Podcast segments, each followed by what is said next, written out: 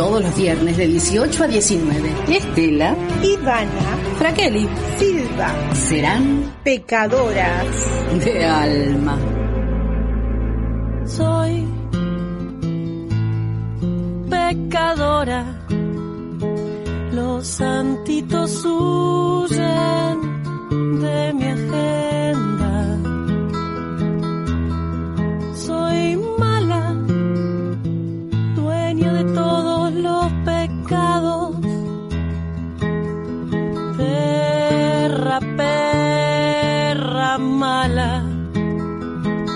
Ya quisiera tu Dios ser parte de mi altarcito, que aunque parezca chiquito, de placeres sabe más. Que me digan si es acá. Buenas, buenas, ¿qué tal? Aquí nos agarra otro viernes en Pecadoras de Alma. ¿Qué tal, Ivana? ¿Cómo estás? Buenas tardes, Estela. ¿Todo bien? ¿Todo tranquilo? ¿Vos cómo estás? Ay, bien, con este día hermoso, cerca de la, de la primavera, así que contenta, contenta. Sí, ¿Qué, nos depara el programa hoy, Ivana? Y hoy, bueno, vos sabés perfectamente porque estuviste allí, que el viernes, además lo anunciaste en el programa anterior, que el viernes se hizo un acto en el lugar de la memoria, eh, conmemorando el aniversario, el 45 aniversario de la masacre de Fátima.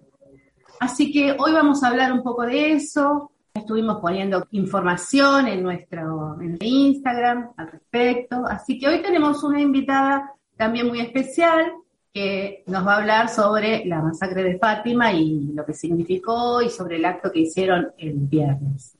Y esta invitada es Cristina Pérez y le damos la bienvenida. Hola Cristina, ¿cómo estás? Hola, ¿cómo están?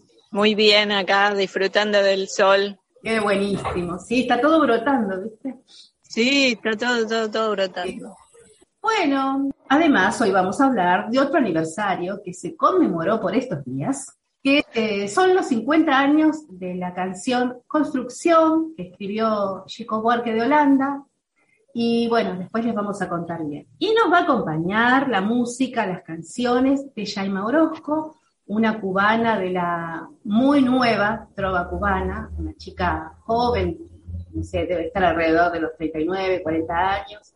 Así que bueno, que hace muchas canciones de amor muy bonitas y con este ritmo cubano tan característico y tan agradable. Sí, sí.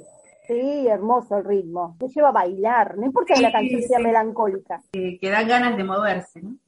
Hasta Bien, cuando hablan tienen ritmo. es cierto, es cierto. Además, la, la forma que tienen ellos de caminar, normalmente parece que van bailando, ¿no? Es, es hermoso.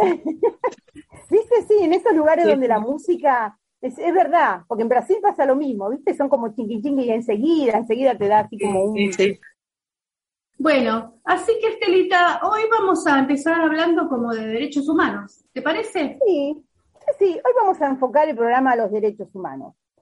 ¿No? Y para hacer una introducción, ¿no? Para ir pensando, la- eh, yo me, me preguntaba, eh, no sé si ustedes notaron, seguro que sí, porque se nota, que en, en alguna parte de la sociedad decir derechos humanos es mala prensa. ¿Y qué es el derecho humano? El derecho que tiene todo ser humano a vivir, a estar bien. Entonces, ¿Por qué hay gente que a pesar de que sabe que todos los seres humanos tienen derechos sobre la tierra, sobre el... Cuando decís derechos humanos, ah, derechos humanos, ¿no? Y, y por ahí, ¿no? Em, ¿Cuál será el origen? El origen para que para que esa mala prensa, para que mucha gente quede como paralizada ante la palabra derechos humanos. Es como que nos han tomado esa palabra y, y la han malintencionado y ahora pareciera ser que cada vez que vas a hablar de derechos humanos tenés que como hasta fundamentar el porqué.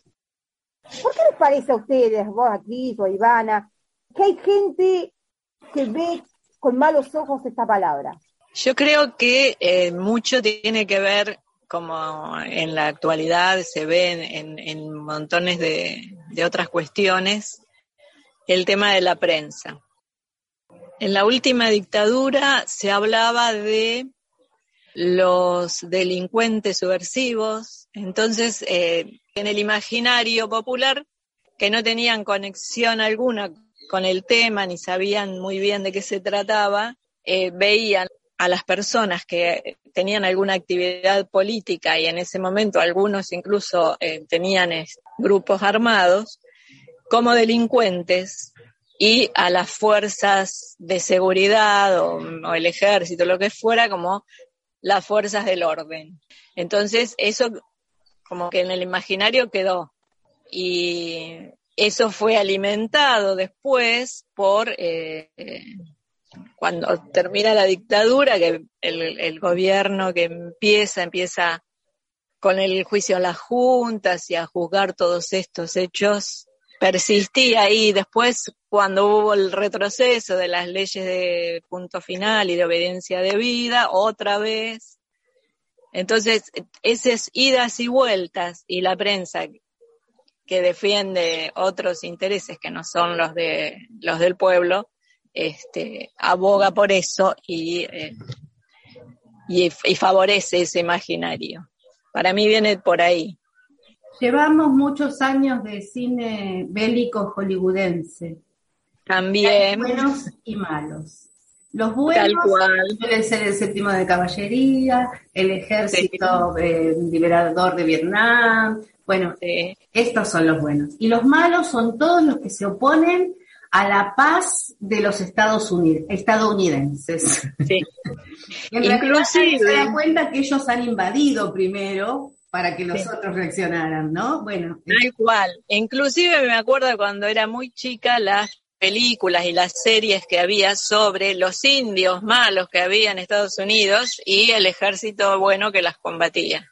Sí. Bueno, entonces eso queda como en, la, en el imaginario sí. popular y, y, terminamos extrapolando esa idea a todo lo que pasa a nuestro alrededor. Y también la dictadura de Videla hizo un excelente trabajo en ese sentido, porque en realidad nos convencieron, ¿no? La dictadura de Videla y sus cómplices.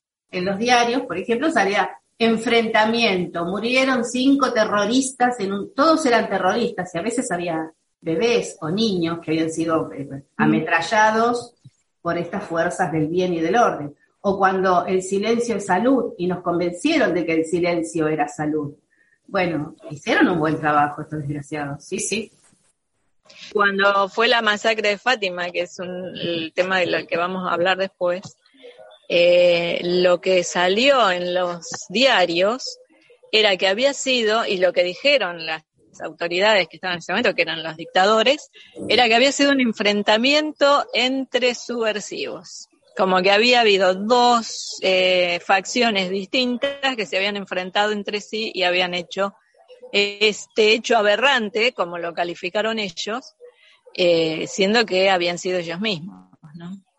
por lo que puedo deducir de lo que dicen ustedes es que, o que la palabra derecho humano ni siquiera pudieran asociarla como un derecho que tiene él mismo, porque él también calculo que será un ser humano, aquel que cree que el derecho humano es, un negociado o no sirve. O sea que el laburo fue tan bueno que la gente no se da cuenta que está peleando contra sus propios derechos.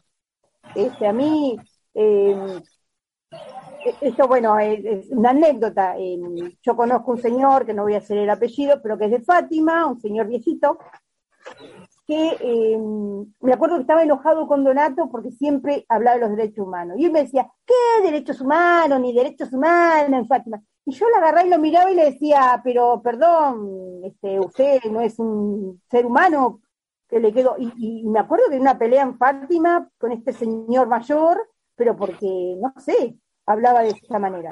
Y después tenés a aquellos que solamente defienden los derechos de los animales, el animalito que, por que está en la calle, que me parece bárbaro, pero después ven un niño en la calle y lo patean por poco. Hay gente que prefirió, por ejemplo, defender el derecho a los animales, solo el derecho a los animales, y que los seres humanos no deberían ser respetados. ¿no? Y después la ves peleando contra la guache, hay que, pero el perrito y el gatito y el sapito van en defensa. Como tenés aquellos que defienden los derechos de todos. Y por ahí, como decían ustedes, ¿no? Eh, convengamos que los cómplices de esta dictadura fueron los, eh, los empresarios, gente que está muy a la derecha, ¿no? El otro día hablábamos en un programa de las derechas y las izquierdas, los que estaban muy a la derecha y que quedan implicados, porque en realidad no lo pudieron hacer sola, esos tipos solo no podían esa dictadura. Entonces, por ahí, como dicen ustedes, sí, han hecho un, trabajo tan fino, han hilado tan fino, lo han hecho tan bien. Volviendo a lo que decía Ivana del cine de Hollywood, y no solo el cine es el que actuó en todo esto, sino que el, a través del arte ellos eh, reforzaban sus ideas, que lo hacían a través de sus embajadores y recordemos que la dictadura militar de Argentina no fue única en el continente, sino que fue una más de todas las del Plan Cóndor que eh, involucraron a todos los países de Sudamérica. También por ahí tiene que ver. Y son muy hábiles en el manejo de la prensa desde siempre plan Cóndor, ¿no? Fue un, plan muy bien pensado, muy bien orquestado, eh, hubo entrenamiento, de hecho, los militares de Latinoamérica, de los países latinoamericanos, de Chile, de Brasil, de Paraguay, de Perú, de Uruguay, de Argentina, fueron a tomar cursos para ver cómo tenían que actuar y en qué consistía, y los países eh, eh, los dictadores de los diferentes países estaban conectados entre sí. Fue una época tremenda, horrible, espantosa. Totalmente, totalmente así fue. Muy bien planificado. Claro, y entonces yo lo que traía era eso, ¿no? A que el público se pregunte, y le pregunte a aquellos que están tan en contra de la palabra derechos humanos, ¿no? ¿Por qué no interpelarlos y preguntarle, ¿sabes? Estás hablando de, tu derecho, el derecho de tu hijo, de tu nieto, de tu padre, de tu madre, que calculo que serán todos eh, seres humanos, ¿no? Es como que tendríamos que revertir, ¿no? Y por eso hay tantos organismos de derechos humanos, y cada vez se crean más, porque hay tanto que reforzar, porque ellos todavía siguen teniendo poder, ¿eh? Los más viejos se han muerto, el peor viejo se ha muerto en el baño, pero igual siguen teniendo este, ese poder y en los medios ni les cuento, que tenemos acá el señor, el padrino Manieto, que es uno de los principales socios de la dictadura, ¿no? Y, eso también hace que, cuando hablemos de derechos humanos, muchas veces hasta nos miren mal. No nos dicen subversivo porque pasó de moda la palabra, pero yo creo que tranquilamente lo podrían decir. Tira bomba. Claro, tira bomba. Seguro que esta le llama falda de chiquita. Con el palito de apoyar ideas. Claro, claro, claro, claro. Bueno, eh, vamos a escuchar la primera canción, si les parece. Yaima Orozco. Eh, la canción se llama Días que quiero. que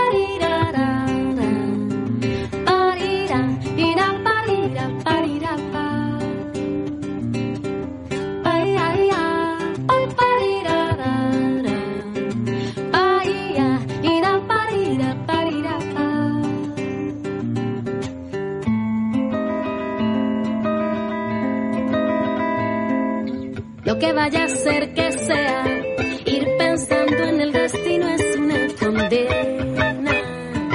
Hallaremos la manera de desamarrar instintos como banderas. Si hoy prefiero estrellas de este cielo convertido en sábanas, si van apoderándose de mí días que quiero salvar. ¿Cómo no cantar desde este lado del mar que ha guardado para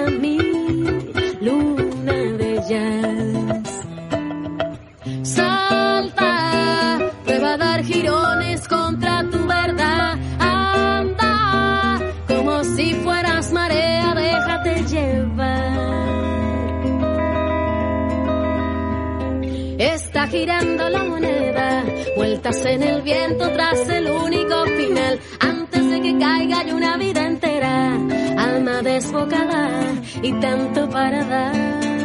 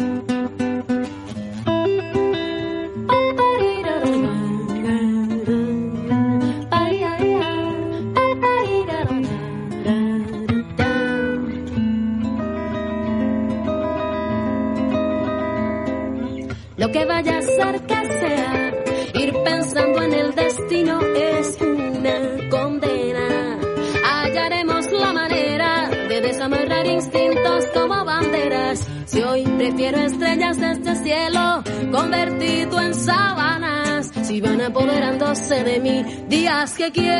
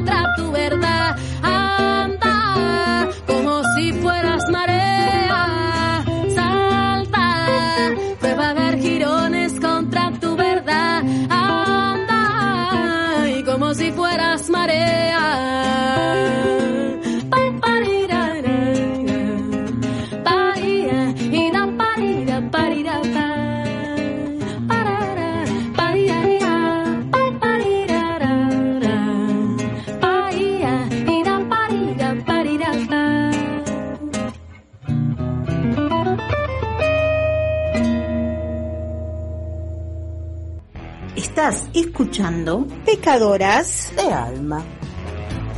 Bueno, este 20 de agosto fue un aniversario muy especial, además de, de ser por 45 años de, de la, de la masacre de Fátima, del horror de la masacre de Fátima. Eh, fue muy especial en cuanto a la organización que tuvo el acto.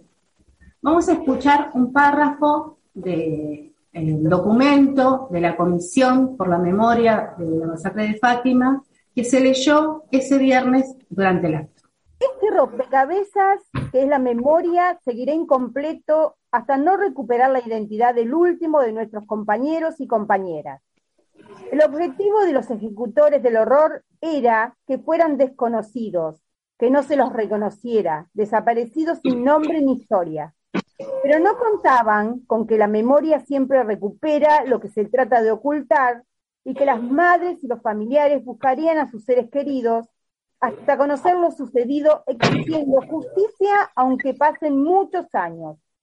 No contaban y no cuentan que la memoria encierra un espacio de lucha y legitimación y nuestros principales capitales son las organizaciones de derechos humanos, nuestros sobrevivientes, y todo un pueblo a través de sus jóvenes, adultos y ancianos, que no dejarán nunca de recordar, buscar verdad y reclamar justicia. Bueno, este párrafo fue leído en el documento que hizo la Comisión por la Memoria por la Masacre de Fátima, ¿no? Bueno, y decir también que Cristina es una militante de derechos humanos de muchísimos años en Pilar. Vamos a preguntarle primero, ¿qué es ese rompecabezas del que yo hablaba? Me gustaría que también nos cuentes cómo empezó esto de, de, de conmemorar la masacre de Fátima. Bueno, em, empiezo por el tema del rompecabezas, que em, la idea este año era darle nombre y apellido, identidad a cada una de las víctimas, al menos las que están identificadas, que todavía quedan cinco sin identificar.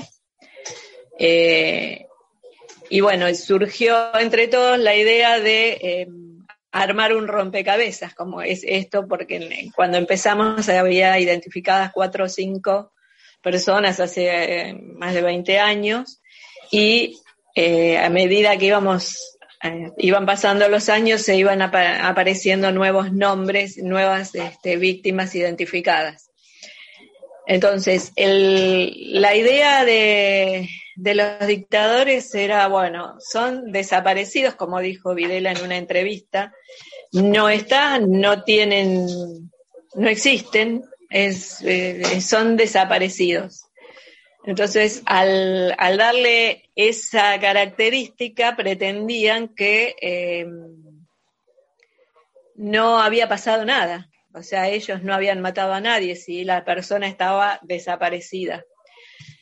A través de, la, de, los años, la lucha de las madres, las abuelas, los familiares y todos los organismos de derechos humanos se fueron eh, identificando cadáveres que se encontraban, eh, algunos en los cementerios enterrados como NN, eh, otros, en este caso, las 30 víctimas de la masacre que fueron enterradas también en el cementerio de Derqui como NN, a pesar de que en el momento se habían tomado las huellas y se habían identificado un par de ellos, esas pruebas se hicieron desaparecer y quedaron todos como NN.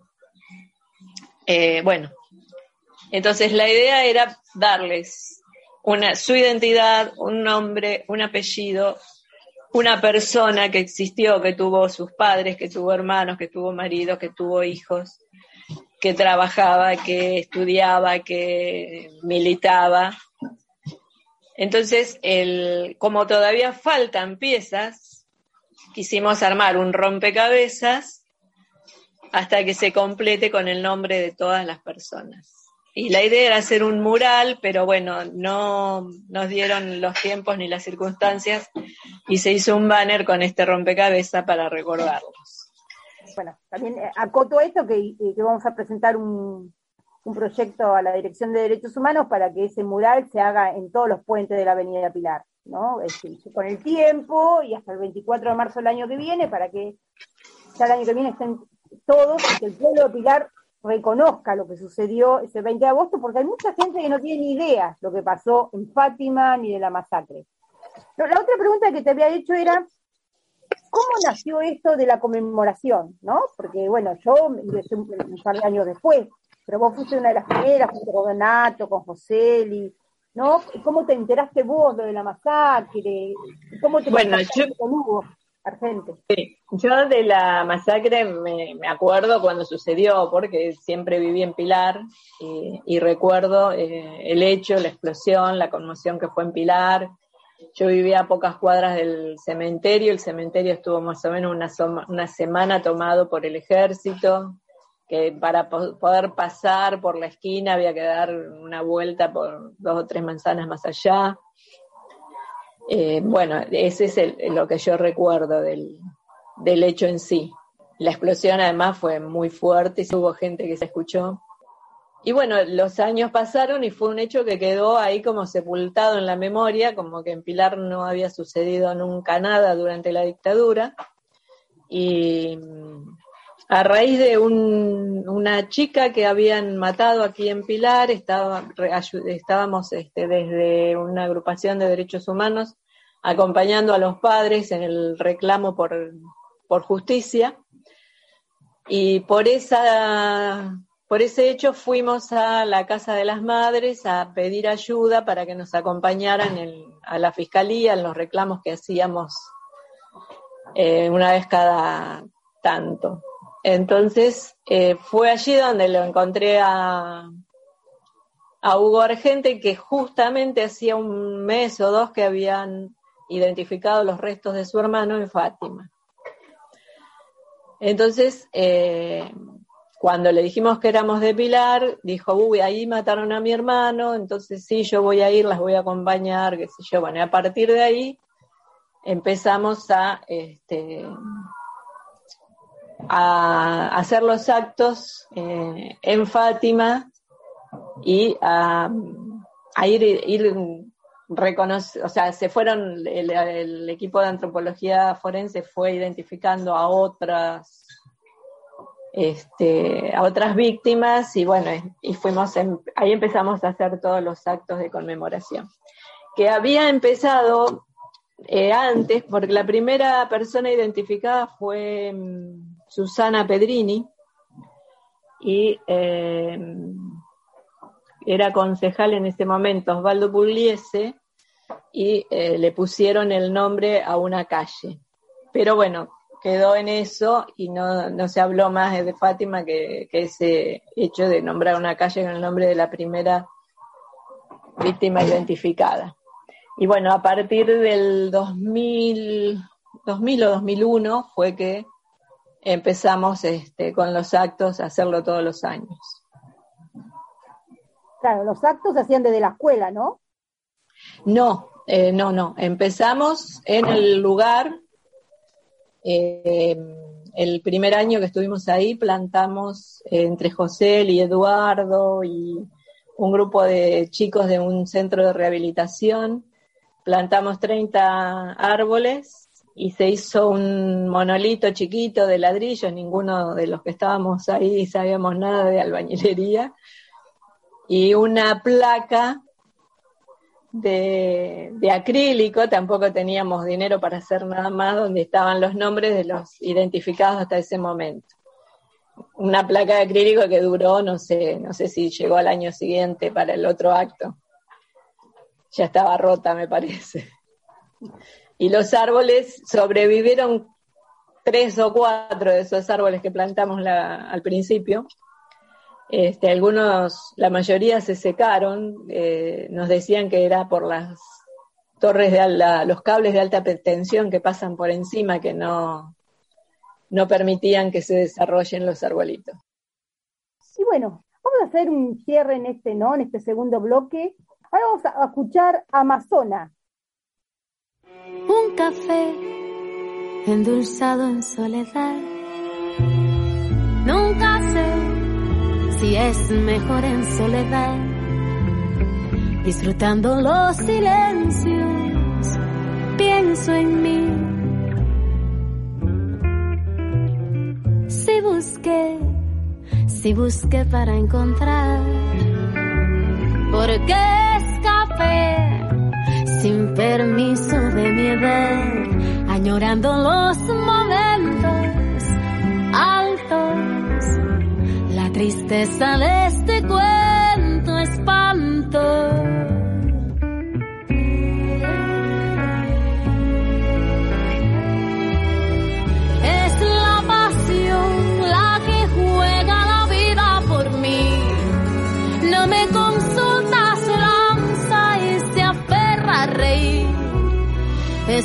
Es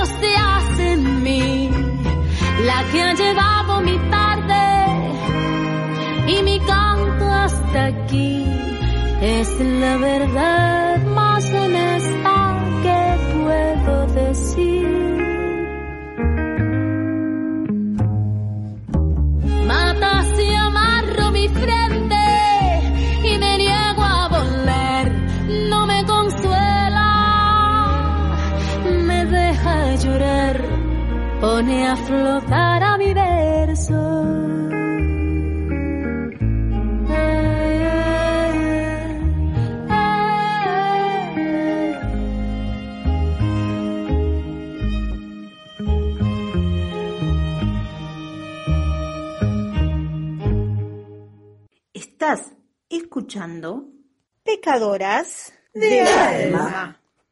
Bien, tercer bloque y seguimos con, con Cristina Pérez, con Estela Fraquelli, hablando del acto que se realizó el 20 de agosto en el lugar de la memoria de Fátima.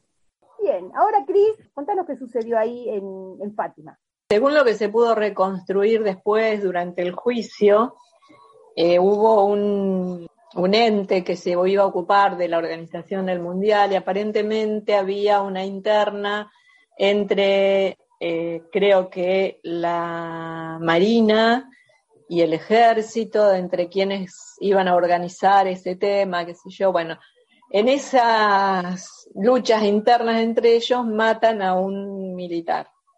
Entonces, como venganza, ellos matan a estas 30 personas. No sé cuál fue la relación que hicieron ahí porque la verdad que no, no lo tengo bien claro. Pero sacaron de, de lo que era coordinación federal, a 30 detenidos desaparecidos, que eran en ese momento porque nadie sabía que los tenían ahí, 20 hombres y 10 mujeres, y los trajeron hasta Fátima en un camión y eh, les dieron un tiro en la nuca porque después, según las autopsias, todos tenían eh, un agujero en el cráneo del tiro que les habían dado. Los pusieron en, ese lugar que es muy descampado y eh, los dinamitaron. Entonces, bueno, ya te digo, fueron todos llevados al cementerio de Pilar, que había una morgue en ese momento, los tuvieron ahí, por lo que yo recuerdo, aproximadamente una semana y después los sepultaron en el cementerio de Derqui.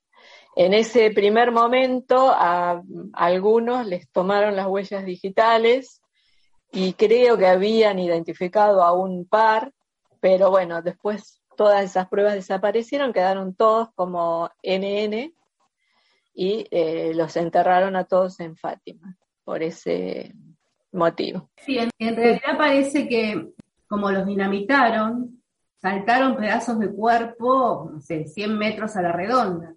Las personas, las primeras personas que pasaron por la zona, me acuerdo de los comentarios que se hacían que estaban horrorizados por el, tremendo espectáculo que fue eh, lo que el resultado de esa explosión. Y eso también dificultó la, eh, identificación, porque eh, pedazos de cuerpos, por ahí no encontraban huellas digitales o dientes o lo que fuera, enteros. Entonces, como que era más Tal cual. identificar. en este último acto se me acercaron dos personas, eh, una, una señora que, cuyo marido o compañero de aquel entonces estaba desaparecido y que ella cree que fue eh, muerto ahí. Pero es como que los pedazos que se encontraron eran pocos o muy deteriorados y hasta el momento no se había podido identificar el ADN. Eso me acordé muchos años después. Yo en esa época vivía en Derqui, estudiaba en la primaria, en la 11 de Derqui. Y en la tarde se nos daba por salir con mis compañeros y nos íbamos caminando por el lado del cementerio porque llevábamos una de esas pistolitas chumbo para, para tirarle a las latas, no me acuerdo qué. Recuerdo haber pasado por el cementerio de Derqui se ve que fue al, al, otro, a, la semana, como vos decís, porque bueno, yo no sabía lo que había pasado, y contra el alambre había como 10 tumbas recién hechas. Yo me acuerdo que le dije a mis compañeros, oh, hicieron tumbas ahí, y uno de ellos que vivía ahí cerca dijo, sí, no sé qué pasó, dice, pero estuvo toda la noche los militares acá, dice, en realidad no sé qué pasó, pero vos pasabas y las veías contra el alambre, veías las 10 tumbas recién, como recién hechas, dice, se ve que esos 30 y lo habían puesto en 10 tumbas.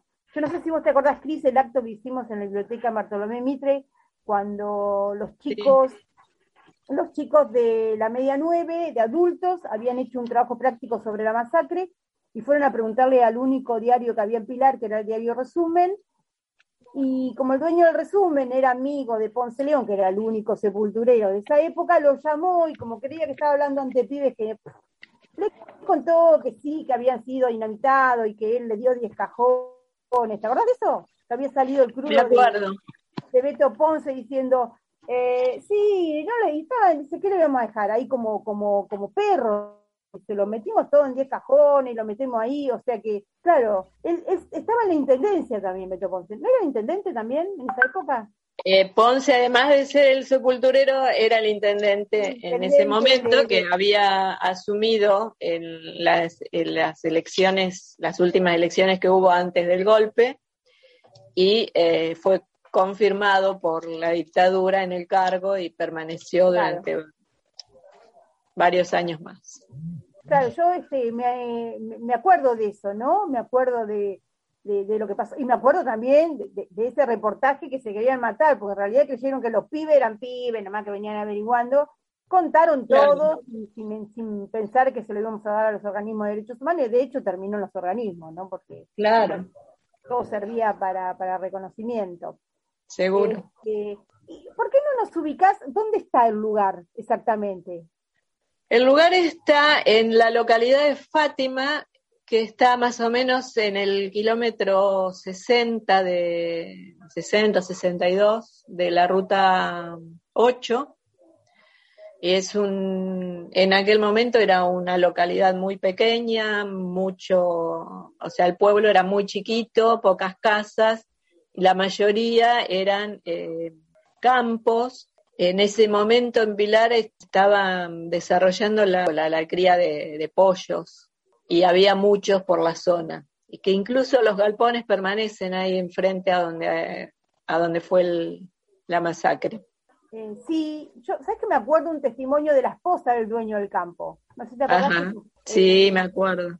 ¿Te acuerdas del testimonio? Yo porque, bueno, para decirle a, a, los, a los, oyentes, ¿no? Eh, yo trabajaba en Fátima, la escuela, estaba en el grupo del programa de Jóvenes en Memoria, y los primeros trabajos que hicimos con los chicos fue la investigación de lo que había pasado.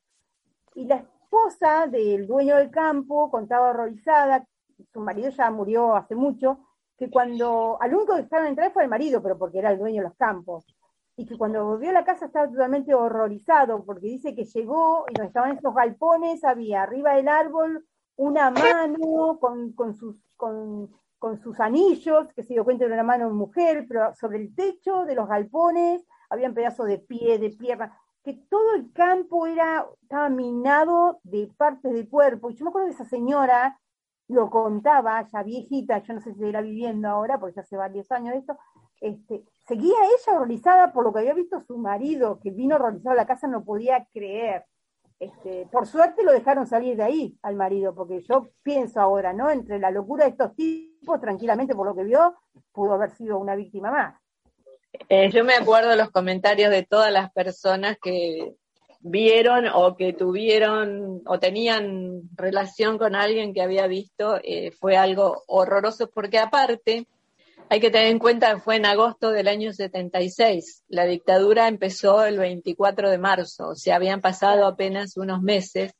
No se tenía conocimiento de, de hechos así tan aberrantes como decís, y fue, fue muy impactante lo que se contradice con el silencio que se creó después en, eh, sobre el hecho, ¿no? que recién empezamos a, a, renombrarlo y a mencionarlo 20 años después. Pero viste que estos hechos, eh, la gente que lo vivió por miedo y tardó más de 20 años en poder hablar. Sí, sí, sí. Ahí todavía hay gente que no puede decirlo, pero no puede porque por el horror que le causó. Eh, sí, totalmente. Claro, y hasta que no se visibiliza, y ahí tenés también aquellos que dicen que por qué vamos a revolver, que es un tema también que tratamos en otros programas, con, con este, la dictadura del franquismo, ¿no?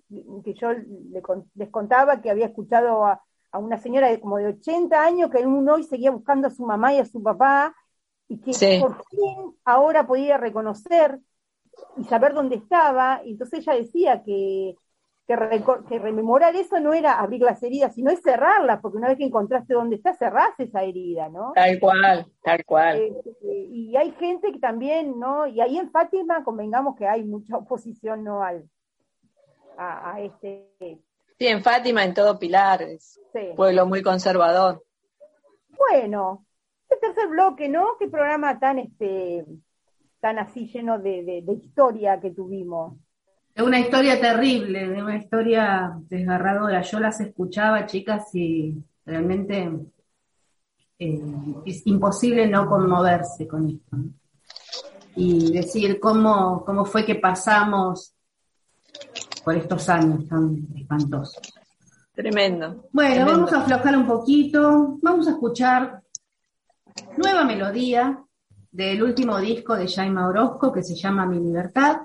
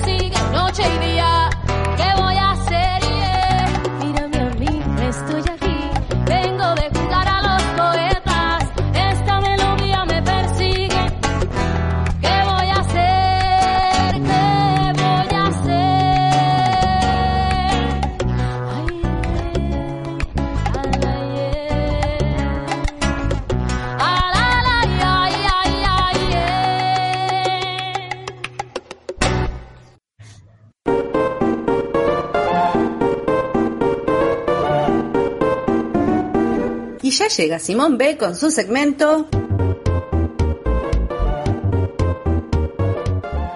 Datos que recuerdo y que no le interesan a nadie. En 2004, en Nairobi, Kenia, se celebró el centenario de las carreras de caballos en el país con una carrera de avestruces.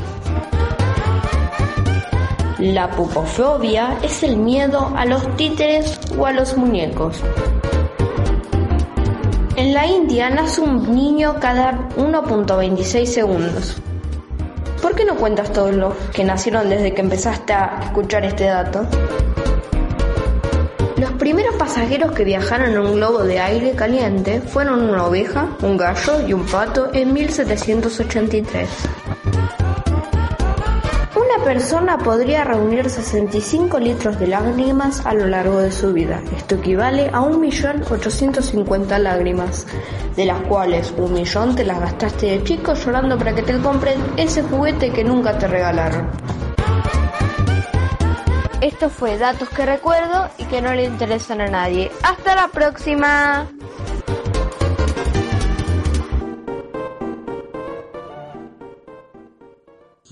Pecadoras. de alma. Bien, y llegó el último bloque.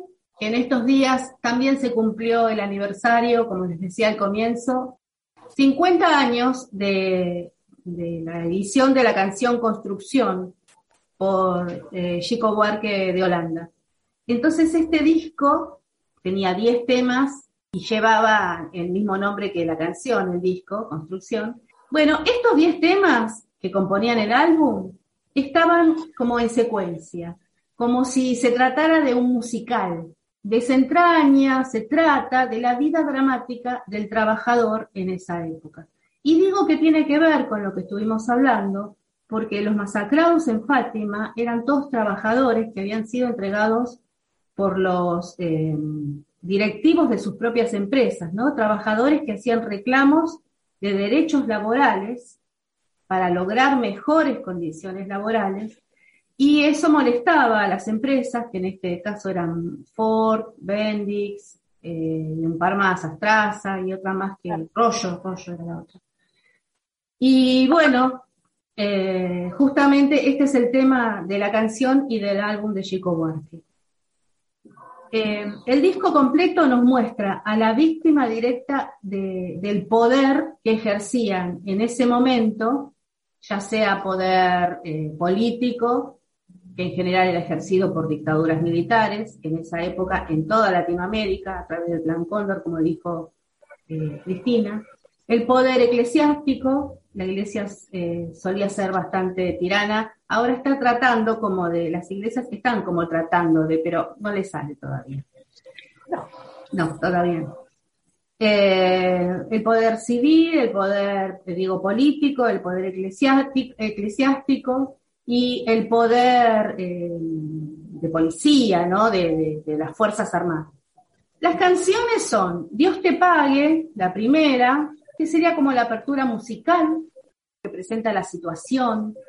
La segunda canción sería Desánimo, que ahí es como un reconocimiento del propio trabajador, en que este desánimo en el que vive no, le permite tratar a su esposa con, de la manera amorosa que a él le gustaría. El tercer tema justamente es construcción, donde el trabajador se suicida porque no puede soportar las malas condiciones laborales y de vida que está llevando. Y durante un último vuelo que hace este trabajador allá arriba de la construcción, recorre su vida y todo lo que debería haber hecho. En este caso, la, siguiente canción se llama Cordón y es ese cordón que debían haber formado eh, la unión, con la unión de todos los trabajadores, en busca de días mejores y de un futuro mm, más amable, más amigable para ellos mismos. Ahí estamos escuchando de fondo eh, la canción Construcción.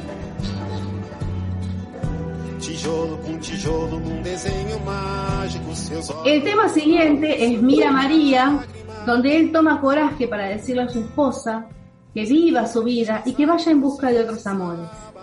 Luego viene como el miedo a ser detenido por la dictadura, que esto era un, miedo real y concreto de los trabajadores en esa época. O sea, no, se podía protestar. Tenías que quedarte callado por las dudas que no te fueran a llevar, que no te fueran a torturar, que no te fueran a fusilar, que no te fueran a, dinamitar, como pasó en Fátima. Eh, o a tener que salir del país exiliado, como le pasó, como pasó a, tantos eh, militantes. Y este, este hecho se está eh, reflejado en Samba de Orri. Finalmente, eh, hay un, sueño del trabajador en un reencuentro con su mujer y en poder revivir ese amor en plenitud en Valsecito o Pequeño Vals, depende de la traducción.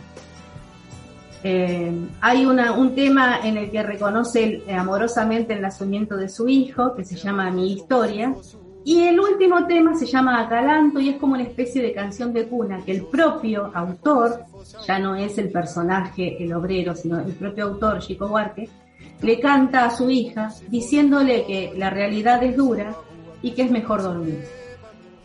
Bueno, los años 70 ya sabemos que se caracterizaron por esta opresión política en toda América Latina, materializada mm, por las dictaduras militares, que buscaban y lo consiguieron aplastar las garantías básicas que brindaran dignidad al ser humano, y además de una explotación excesiva de la fuerza laboral.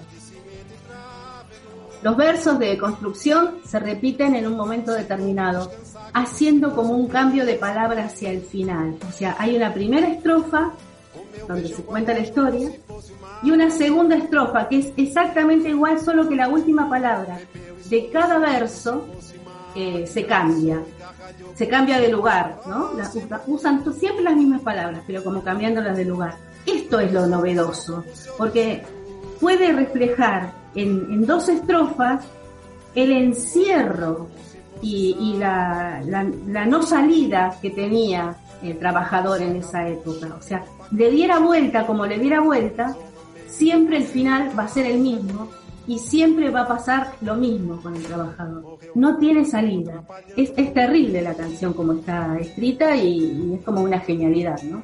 Bien, les voy a leer mientras seguimos escuchando la canción para que tengamos eh, presente, ¿no? Se las voy a leer en español. Amó aquella vez como si fuese última. Besó a su mujer como si fuese última. Y a cada hijo suyo cual si fuese único y atravesó la calle con su paso tímido. Subió a la construcción como si fuese máquina, alzó en el balcón cuatro paredes sólidas, ladrillo con ladrillo, en un diseño mágico, y sus ojos embotados de cemento y lágrimas. Sentóse a descansar como si fuese sábado, comió su pan con queso, cual si fuese un príncipe, la versión original dice arroz con fechón, que es la comida más elemental que tiene el pueblo brasileño, ¿no? Eh, acá lo tradujeron como pan con queso. Bebió y sollozó como si fuese un náufrago. Danzó y se rió como si oyese música. Tropezó en el cielo con su paso alcohólico y flotó en el aire cual si fuese un pájaro. Y terminó en el suelo como un bulto flácido y agonizó en el medio del paseo público. Murió a contramano entorpeciendo el tránsito. tremendo. Es una cosa desgarradora. Es muy, muy, muy fuerte esa La fuerza que tiene, el, tan simple que lo dice, la, forma en que construyó la canción es un- también una construcción perfecta para mí. Llega de, un modo terrible. Me parece una, genialidad lo que hizo Chico Huarque con esa canción. Totalmente. Amó a aquella vez como si fuese máquina, besó a su mujer como si fuese lógico, alzó en el balcón cuatro paredes plácidas, sentóse a descansar como si fuese un pájaro, y flotó en el aire cual si fuese un príncipe, y terminó en el suelo como un bulto alcohólico. Murió a contramano, entorpeciendo el sábado. No podés terminar de, escuchar esto sin quedar así como choqueado, ¿no? y pensar que fue la, la situación de muchos trabajadores en esa época y que todavía en algunos lugares, incluso en algunos lugares de nuestro país, por más que hayamos eh, logrado muchos eh, eh, derechos laborales, en algunos lugares todavía hay gente que vive en esta, en estas, en esta situación de opresión y, y pensemos simplemente en el trabajo esclavo, ¿no? que todavía existe, Sí. trabajadores rurales, que- los afreros, los tacheros, eh, los golondrinas, que son tan explotados, como si no fuesen humanos. Tal cual, bien. tal cual. que no se les ocurra hablar de derechos humanos, porque encima, por ahí es eso y estamos dando respuesta del por qué, ¿no? El por qué se, se- se- la palabra derechos humanos hace que mucha gente la, la- es como que les estamos haciendo ver lo que pasa y no les gusta. Totalmente. Bien, vamos a, a terminar el programa por ser viernes, Estelita. Eh, Vamos a terminarlo, sí. siguiendo cada una con, con su poquito eh, granito de arena que podamos aportar a mejorar esta sociedad, a mejorarnos como personas. Siendo mejores individualmente, también podemos aportar mejores cosas al mundo, ¿no? Y a lo que nos rodea. Así que con, esa, con ese pensamiento eh, positivo, un poco más optimista, vamos a terminar con qué canción. Así bailamos un poquito de salsa. Sí, sí, sí, vamos a bailar un poquito de salsa. Le vamos a decir a Yaima que, que nos cante. Esta vuelta lo va a hacer con los, los nombres. Trobuntiviti, sí, es un, es un grupo cubano de la nueva trova que se juntan y hacen así como un menjunje, sí. Contanos un poco eso de, de- de la, cómo se juntó Yaima con. Juntan periódicamente en Santa Clara, que es la ciudad donde llegó el Che por primera vez cuando derrocaron la dictadura de Batista. Eh, bueno, ellos tienen un lugar donde se juntan y hacen como una zapada de, amigos trovateros, por eso es Trobuntivitis. Y bueno, y ahí presentan sus temas. Muy bien, así que nos vamos con un poquito de salsa. Vamos a despedir a Cristina, le vamos a agradecer muchísimo que haya estado acá, sabe ella que es un placer para nosotras tenerla cerca, conversar. Nos conocemos todos hace muchos años. Gracias a ustedes por lo- el programa que este que hacen, que es maravilloso. Y a disposición cuando gusten. Gracias, bueno, sí, sí, sí, va a haber otra, otra oportunidad. Bueno, muchas gracias Estelita y hasta la próxima. Hasta la próxima.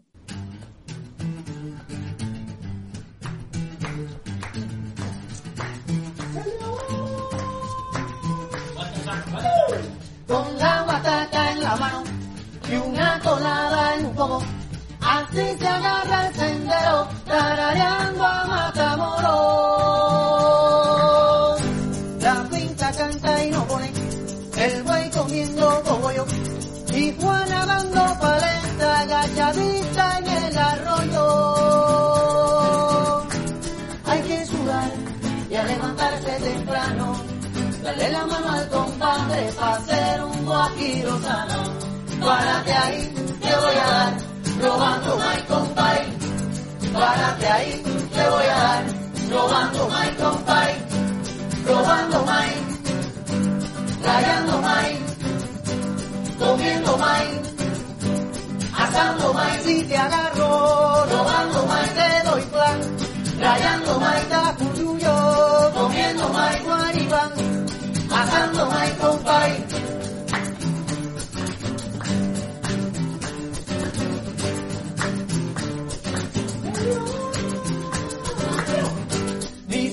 Piedras que vuelan, incluso no muy bajito.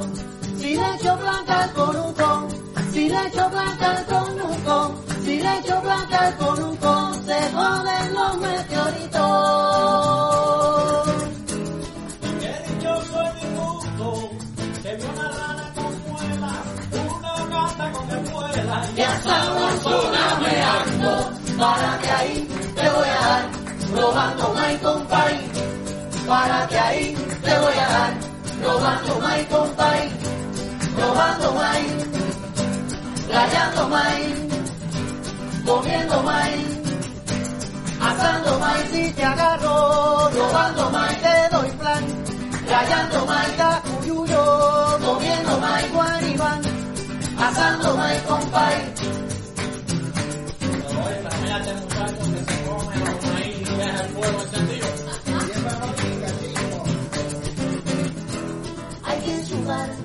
a levantarse temprano.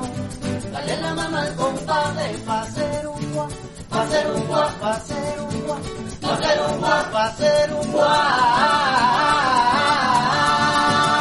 Pa' hacer un guajiro sano, párate ahí, te voy a dar, robando maíz compay.